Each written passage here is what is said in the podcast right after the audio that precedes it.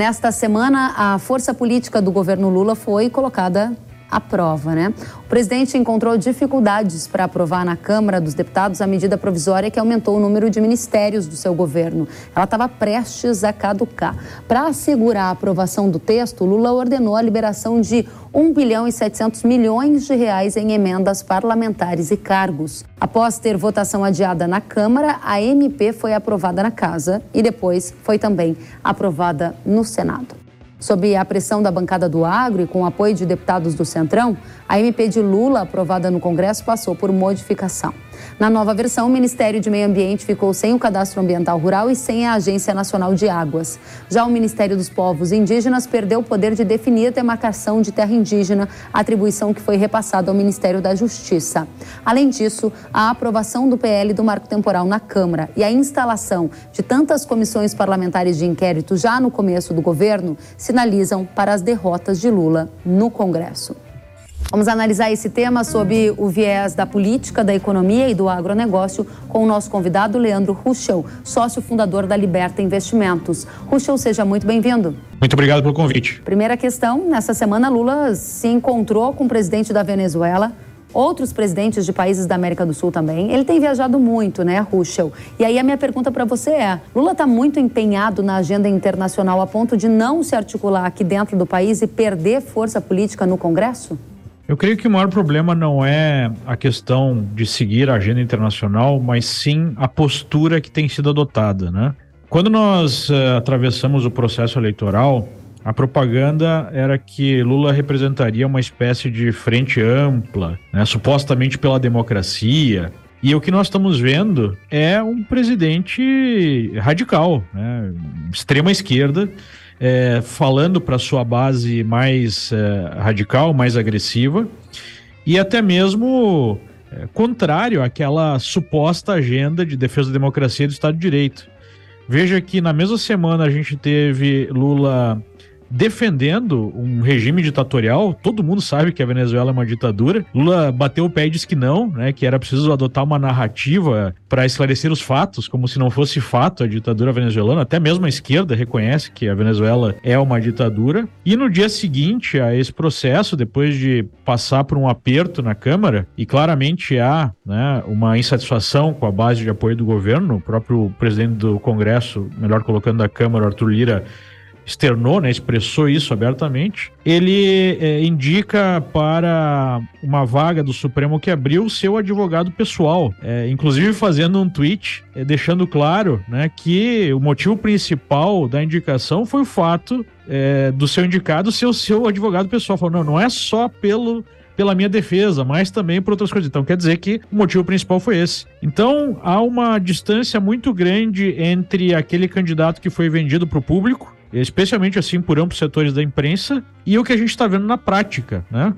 E aí a gente vem para um terceiro aspecto que eu chamo atenção até aqui no seu programa, né, que tem como foco o agro, que Lula foi comemorar o resultado do PIB, é, sem mencionar né, que o resultado do PIB foi basicamente por conta do agro. Você tira o agro da balança ali do PIB e o PIB fica negativo. E é um setor que tem sido sistematicamente agredido por esse governo seja pelo empoderamento de grupos invasores de terra como, MST, seja através de discursos mesmo, né, de pronunciamentos. É, Lula chegou a atribuir a parte do setor a pecha de fascismo. Então, é, é um governo que não podemos esquecer, pelo resultado oficial foi eleito com uma margem muito estreita e que opera como se tivesse sido ungido pelas urnas, né? Fosse aquele governo de 2002 que levou mais de 60% dos votos e na verdade isso gera essa fragilidade política, porque não há suporte para essa postura e essa agenda radical. Né? É, muita gente que votou ou apoiou a candidatura de Lula o fez mais por oposição ao governo anterior do que por ter simpatia né, pelo atual presidente. Então, é, ele busca apoio na sua base mais radical, ele claramente opera com base assim no conceito de vingança, né, em relação ao que aconteceu. E isso gera uma erosão uh, acelerada do seu capital político. Interessante, uma erosão acelerada do capital político de Lula é o que você traz. E a minha pergunta para a sequência é: quanto mais enfraquecido o governo Lula está no ambiente político, mais força na sua avaliação há para pautas do agro avançarem no Congresso, por exemplo? Só para lembrar, como você mesmo citou, a instalação da CPI do MST, agora a vitória do, na Câmara da aprovação do PL do Marco Temporal das Terras Indígenas, entre outros temas. Essa é uma consequência lógica ou não tem nada a ver?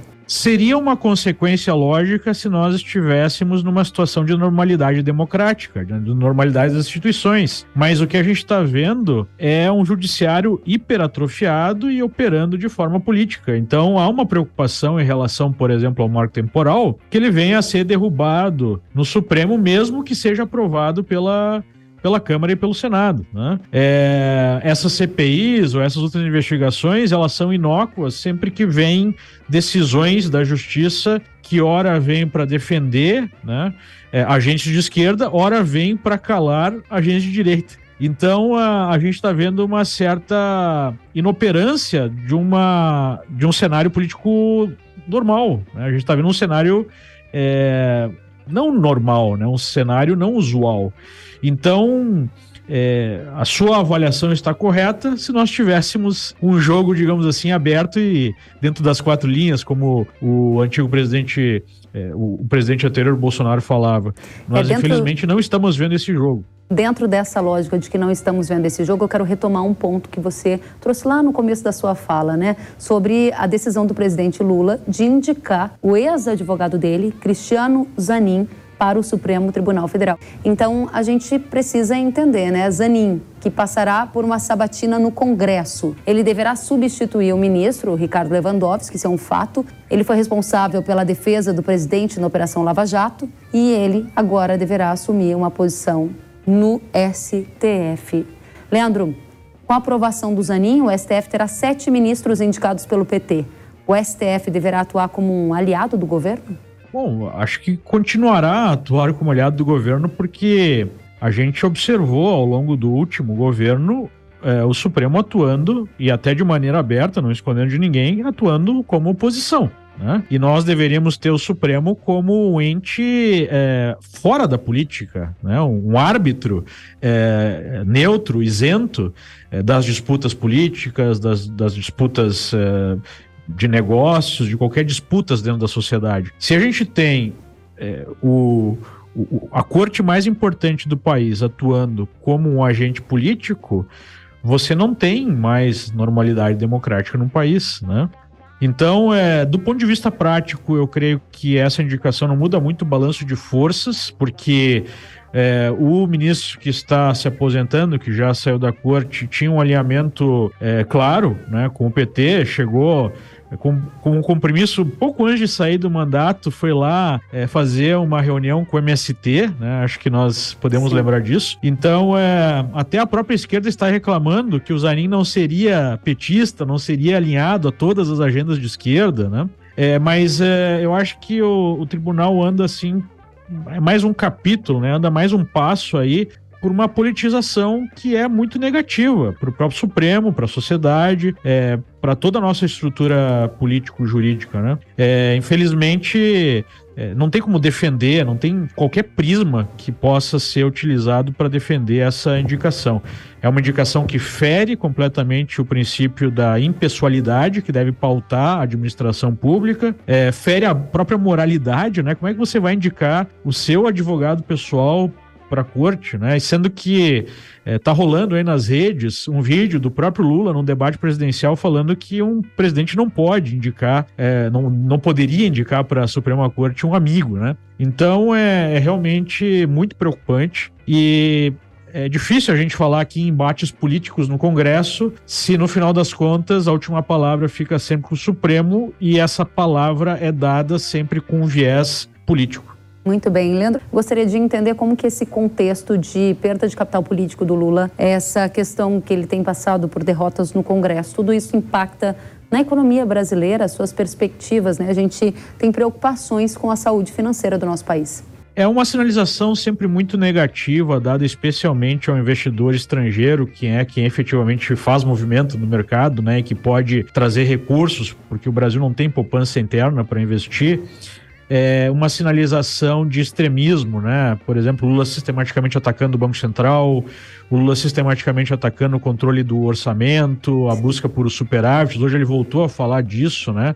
Que gasto é pagar juro e não é, gastos sociais, é, ele sinalizar esse extremismo, ele defender uma ditadura brutal que é reconhecida no mundo inteiro como uma ditadura, é, defender a Rússia nessa questão entre Rússia e Ucrânia. Então vai se gerando uma percepção que o Brasil tem muita instabilidade política, não há segurança jurídica, né? As decisões elas ocorrem ao sabor da necessidade política do momento do governo. Tá e isso é muito negativo tanto para os investidores externos quanto para os empresários brasileiros que não se sentem seguros em tomar risco, investir, criar empregos e levar o país a um crescimento maior, né? Leandro então, é, é muito preocupante. Desculpe interromper, achei que você havia concluído. É bem preocupante conseguir capturar a sua última frase. Eu quero agradecer pela sua presença, você que é sócio fundador da Liberta Investimentos. Fica o convite para você voltar mais vezes, Ruschel. Eu que agradeço o convite e um grande abraço a todos. Até a próxima.